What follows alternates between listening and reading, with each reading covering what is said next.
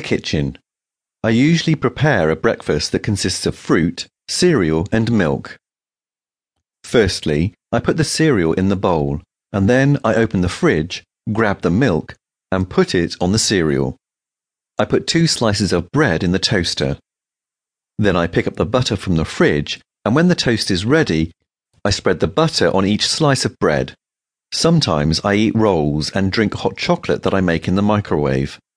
I do not drink coffee, but in general, people drink coffee with milk, or tea with milk, or just black coffee, and eat bread with butter. There are people who have smoothies or fruit juice for breakfast. I sit at the table to have my breakfast, read the newspaper of the day, and catch up with the news. I usually use my computer or tablet to read my newspaper. I also check my emails and go on Facebook for a few minutes.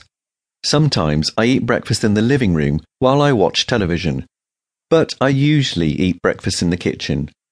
I rarely eat breakfast with someone else in the house.